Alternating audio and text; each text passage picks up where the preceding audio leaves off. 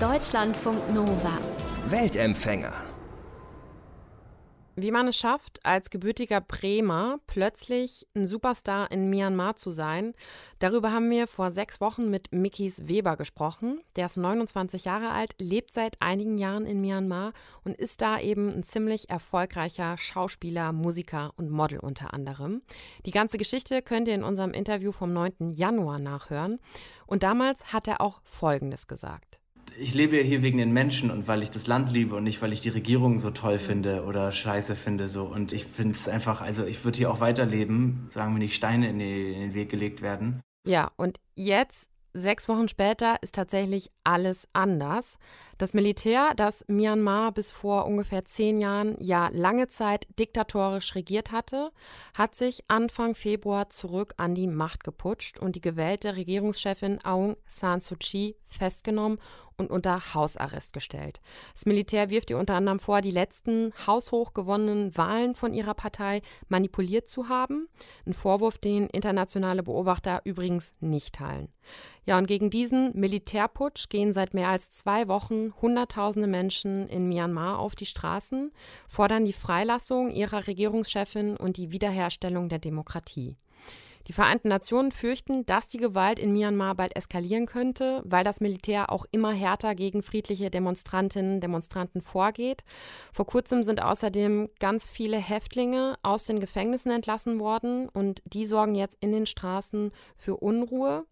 Und über diese ganze Situation habe ich mit Mikis gesprochen. Er lebt in der größten Stadt Myanmars, in Yangon, und bekommt alles gerade natürlich hautnah mit. Wir haben das Gespräch vor der Sendung aufgezeichnet, weil das Internet ständig blockiert oder nachts auch vom Militär abgeschaltet wird. Manchmal ist die Qualität auch nicht ganz so gut. Ich bitte das zu entschuldigen. Mikis, erstmal die Frage, wie geht's dir gerade eigentlich?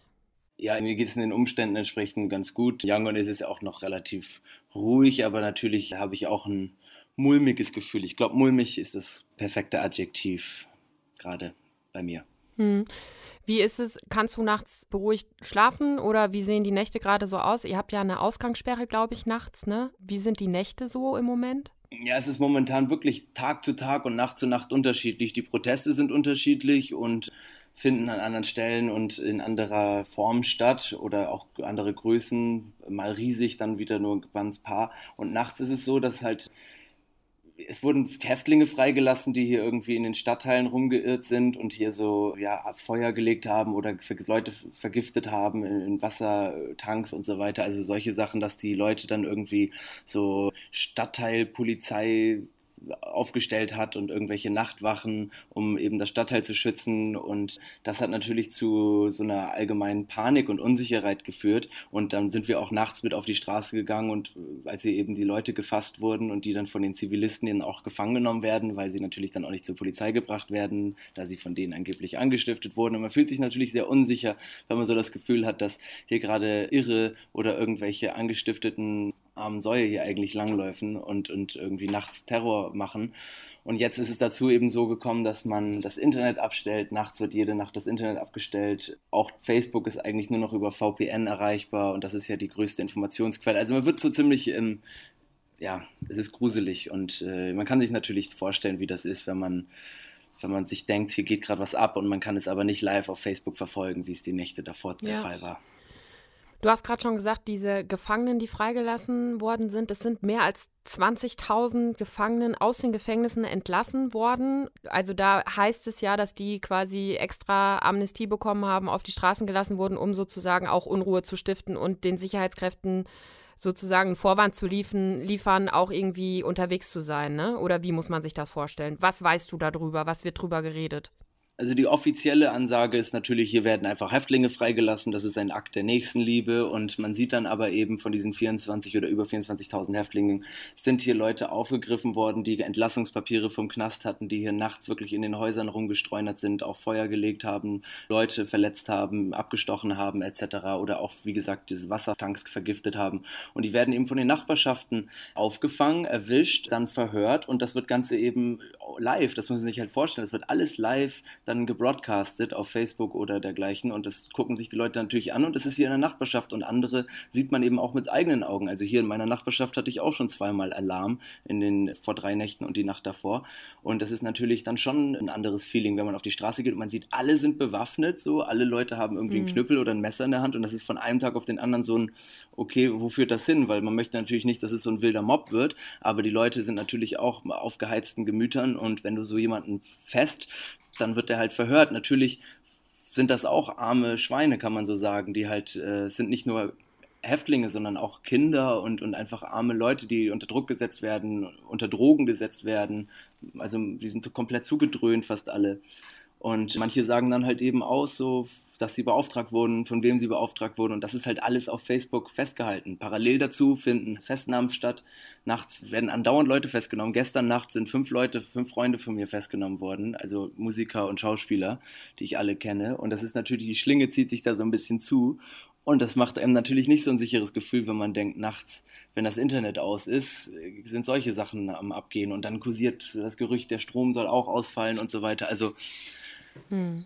Ja, es ist schon spooky, aber in Yangon ist es größtenteils friedlich geblieben noch. In anderen Städten wird passiert viel mehr. In Yangon ist ja, das ist die größte Stadt in Myanmar. Da lebst du jetzt auch schon seit ein paar Jahren. Wir haben auch schon darüber gesprochen, dass du in Myanmar ja wirklich bekannt bist als Schauspieler, Model, Musiker. Dich kennt man da auch. Was siehst du so auf den Straßen tagsüber? Ist der Protest davon jetzt, ich sag mal, den normalen Demonstranten, Demonstrantinnen, ist das friedlich oder was läuft da tagsüber im Moment ab? Also der Protest seitens der Demokratie oder der, der Bürger, kann man sagen, es sind ja wirklich alle auf den Straßen, ist 100% friedlich, also zu 100%. Es gab keine von den Demonstranten ausgehende Gewalt und sehr kreativ. Also es gibt dann neue Gesetze und jetzt boykottieren die Arbeiter die Arbeit, das heißt, sie gehen nicht mehr zum Office, werden dafür bestraft. Jetzt mit dem neuen Gesetz, das heißt, gestern sind jetzt alle Autos auf die Straße gefahren und haben sich quergestellt, haben den Motor aufgemacht und irgendwie so, ah, schade, leider Gas leer und das ist halt total geil, weil die Leute einfach so, sind immer einen Schritt voraus, sind einerseits sehr kreativ und charmant und irgendwie auch ein bisschen frech. Du sagst, alle Menschen gehen auf die Straße. Also woraus bestehen die Demonstrantinnen? Ist das vor allem, sind das junge Menschen, sind das ältere Menschen? Es gibt ja diesen Slogan, ihr habt euch mit der falschen Generation angelegt, you messed with the wrong generation. Also wer geht da vor allem protestieren? Auf den Straßen sieht man wirklich alle Leute, natürlich viele junge Leute, wie immer bei allen Demonstrationen sind da die Jugendlichen und die Studenten vorweg. Aber man kann, glaube ich, diesen Slogan auch so verstehen, dass wir einfach in Burma schon zweimal mit solchen Erfahrungen zu tun hatten. So, es gab diese Putsche und die Leute haben sich klein kriegen lassen.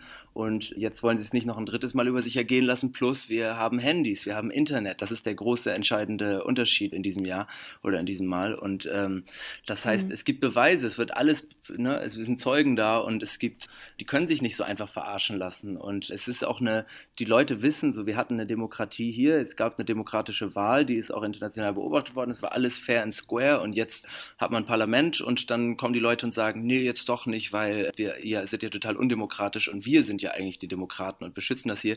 Und dann verstehen die Leute natürlich und sagen, hä, wir, wir sind inzwischen nicht mehr, leben nicht mehr hinterm Mond und hm. Und natürlich sind die sauer und du siehst auf den Straßen, es sind Polizisten auf den Straßen, auf Seiten der Demonstranten, es sind Feuerwehrleute, Krankenhauspersonal, Lawyer, Lehrer, Schüler, Opas, alle, ne, Taxifahrer. Hm. Und, hm. und jeder zeigt Flagge und die, und die Leute werden festgenommen. Jeden Tag siehst du Festnahmen, jeden Tag siehst du Schüsse. Was hörst du dann so von deinen Freunden oder wie schätzt du das ein? Wird sich das, werden die das durchhalten können? Oder glaubst du, dass das Militär doch bald so krass durchgreifen wird und den Protest ja zunichte machen wird? Ja, es ist momentan, es ist wirklich, ich, ich habe auch mit Experten und Diplomaten und etc. gesprochen und keiner kann da so eine richtige Einschätzung abgeben, weil momentan wirklich alle möglichen Szenarien möglich sind.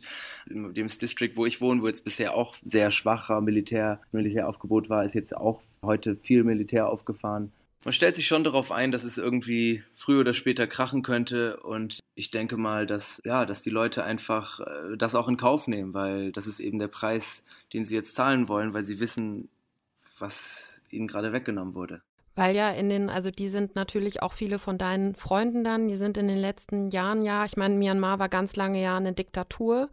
Dann gibt es jetzt seit, ja, nicht mal oder ungefähr zehn Jahren gab es Demokratie, Fortschritte. Würdest du dann schon sagen, dass sie das so sehr zu schätzen ja, gelernt haben, auch, auch ihre Freiheiten, auch, dass sie eben Internet haben, dass sie vernetzt sind und so, dass die sich da so schnell jetzt erstmal nicht von abschrecken lassen werden?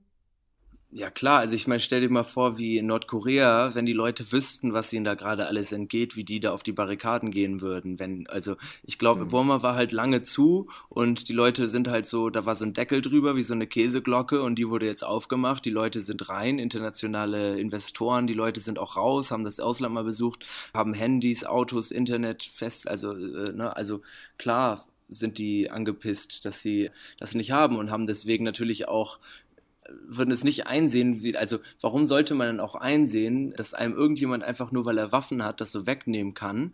Die Leute sagen dann halt auch, ja, ey, dann ich sterbe lieber, als mich da zu ergeben oder zurückzuziehen oder nimm mich doch fest. Du kannst jetzt, du hast jetzt 24.000 Plätze im Knast, mach die voll und dann hast du noch mal irgendwie 20 mal so viele Leute, die du einsperren könntest. Hm. Hast du das Gefühl, dass das schon also ich meine, man hat jetzt immer unterschiedliche Zahlen auch gehört, auch dann in einzelnen Städten, dass es mal Zehntausende, vielleicht auch mal mehr waren.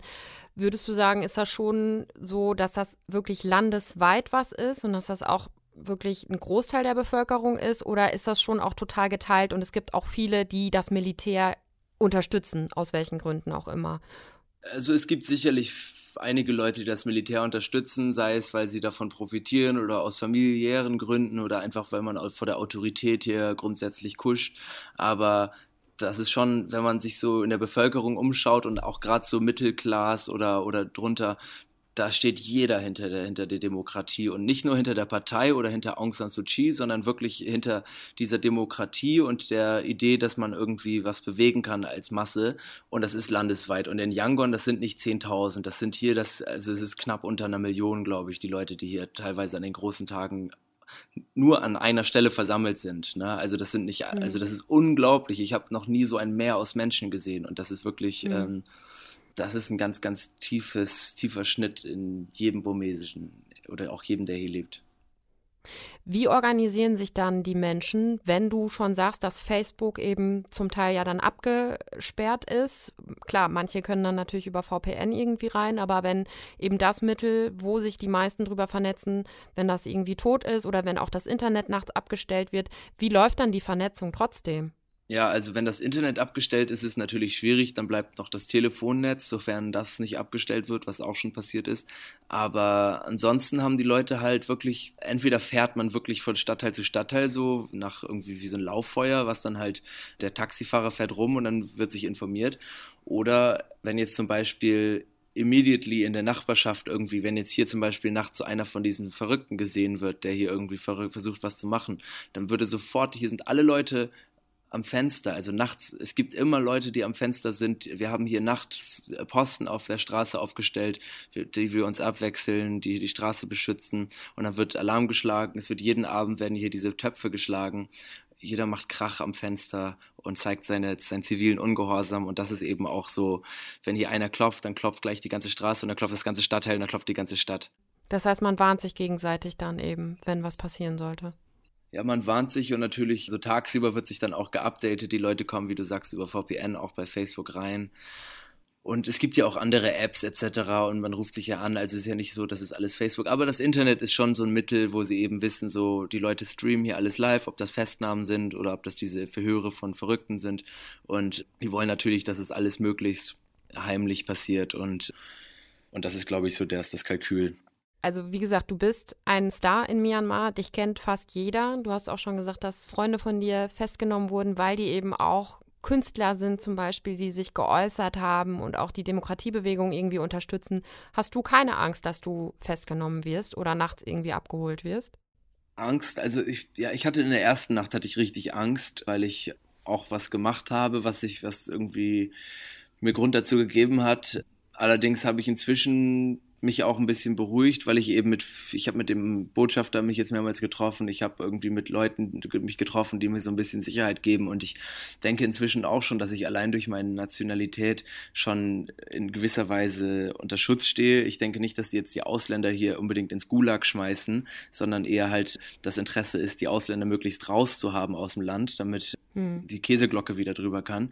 Und ich denke, das ist auch was, was ich in Kauf nehmen muss. Natürlich kann das sein, dass ich mitgenommen werde und für ein paar Tage festgehalten werde und dann ins Landes verwiesen werde und geblacklistet werde. Aber was, also ich würde auch nicht jetzt die Füße stillhalten und einfach ganz still sein, weil es ist wichtig, dass man Flagge zeigt und gerade wenn man so eine Medienwirksamkeit hat und so ein Sprachrohr ist. Ich bin jetzt hier nicht Robin Hood und ich muss jetzt mich auch nicht irgendwie super äh, Freedom Fighter mäßig einsetzen, aber es ist schon wichtig, dass ich sage, so, so Flagge zeige und sage so, hey, irgendwie das geht von meiner Seite nicht. Ich gebe Interviews, ich mache einige Posts, ich gehe auf Demos und rattle meinen Pod am Fenster und ja, also sollen sie doch machen. Was soll ich denn? Also weißt du, die, die, da denke ich an meine ganzen Freunde, mhm. die ganzen Bomesen und ich denke, die haben viel Schlimmeres zu befürchten, wenn die festgenommen werden. Hier steht, da steht 20 Jahre drauf. Also wenn man sich an diesem sogenannten Civil Disobedience Movement beteiligt, was alle tun, da haben sie vorgestern ein neues Gesetz rausgebracht, da kriegst du bis zu 20 Jahre für. Und die fünf Freunde, die gestern festgenommen wurden, wurden dafür festgenommen. Und das ist hart, wenn du mhm. dir vorstellst, so du haben, da sind, da kommen Mörder und Diebe und Verbrecher und sagen so, du kommst jetzt 20 Jahre in den Knast, weil du sagst, die Demokratie muss wieder her. Und sie argumentieren, dass du damit die Demokratie bedrohst. Also das ist komplett bogus. Was sagt deine Familie so aus Deutschland? Flehen die dich an, nach Hause zu kommen oder was hörst du von denen? Ja, schon. Also klar, meine Mutter macht sich immer viel Sorgen und die, der wäre das natürlich schon lieb, dass ich bald nach Hause komme. Ich werde ihr auch den Gefallen, glaube ich, bald tun. Ich denke, spätestens im Dezember läuft mein Visum aus und dann weiß ich auch nicht, ob mein Visum dann nochmal verlängert wird. Aber bis jetzt spiele ich noch ein bisschen auf Zeit. Ich bin auch für mich ist das eine ganz wichtige und interessante Zeit, auch für mein Leben, auch für die Geschichte Burmas. Ich, einerseits genieße ich es, andererseits verfluche ich es gerade hier so am, ja, mhm. genau im Geschehen mit drin zu sein. Äh, genießen ist das falsche Wort. Ich, es, ist, es ist aufregend und es ist eben. Ja. Aber, also ich lebe natürlich nicht nur für meine Eltern, aber sie sagen schon so, überleg dir lieber mal, halt dir eine Tür offen und für den Fall der Fälle, klar. Ja. Was erwarten die Menschen, deine Freunde oder auch die, die sich eben der Demokratiebewegung anschließen, von der Welt? Ja, also die Leute reden die ganze Zeit von Amerika und wir unterstützen euch und schickt eure Truppen und so weiter. Und ich bin da eigentlich nicht so für, weil ich denke mir, auch wenn jetzt hier die Amis oder die Blauhelme oder irgendjemand einmarschieren würde, das wäre gar nicht so geil, weil China da halt, wie gesagt, mit Burma unter der Decke steckt und die würden sich halt gleich mit China und Russland anlegen. Und ich glaube, da ist Burma äh, vielleicht, so hart das auch klingt, nicht wertvoll genug für Amerika, sich da mit denen anzulegen. Also ich glaube, dass die wirklich, die auch politisch Bescheid wissen, schon denken, okay, aus dem Ausland wird jetzt nicht zu viel zu erwarten sein, vielleicht irgendwelche Sanktionen, aber wenn da so ein Umschwung kommt, der muss schon aus dem Land selber kommen. Und wenn man jetzt sieht, so die Polizisten schließen sich teilweise an oder zeigen die drei Finger, das Zeichen dieser Demokratiebewegung, oder auch Militärs und so weiter, machen irgendwie heimliche Posts oder so. Das gibt natürlich schon so ein bisschen Aufwind und ein bisschen Hoffnung, aber es ist schon ziemlich verfahren gerade. Hast du denn insgesamt auch Hoffnung, dass es ja wirksam sein könnte, dass es gut fürs Land ausgehen könnte? Also ich glaube, geschichtlich ist das gerade eine total wichtige Zeit und man wird irgendwann sie zurückblicken und die hat, also gerade die Leute emanzipieren sich auch total. Man sieht auf den Demos so LGBTQ-Leute oder irgendwie Frauen, die sich so sexy anziehen, um halt so gerade provokant zu sein oder auch Künstler, die halt so, ich habe eine Künstlerin gesehen, die war so irgendwie quasi fast nackt und aber in Blut getaucht irgendwie und hat da halt so eine Performance-Art-Kunst gemacht.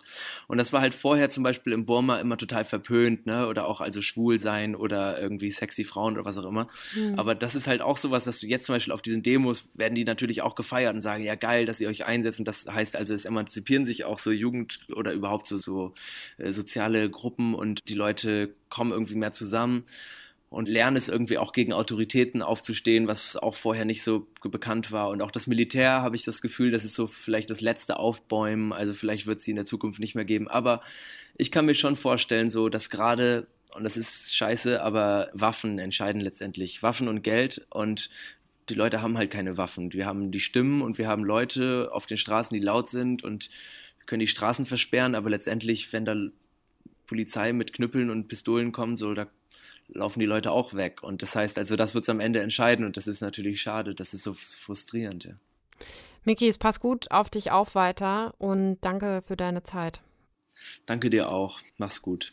Mikis Weber war das über die aktuelle Lage in Myanmar, wo gerade Hunderttausende Menschen gegen den Militärputsch und für die Demokratie demonstrieren. Deutschlandfunk Nova. Weltempfänger. Der Reisepodcast von Deutschlandfunk Nova.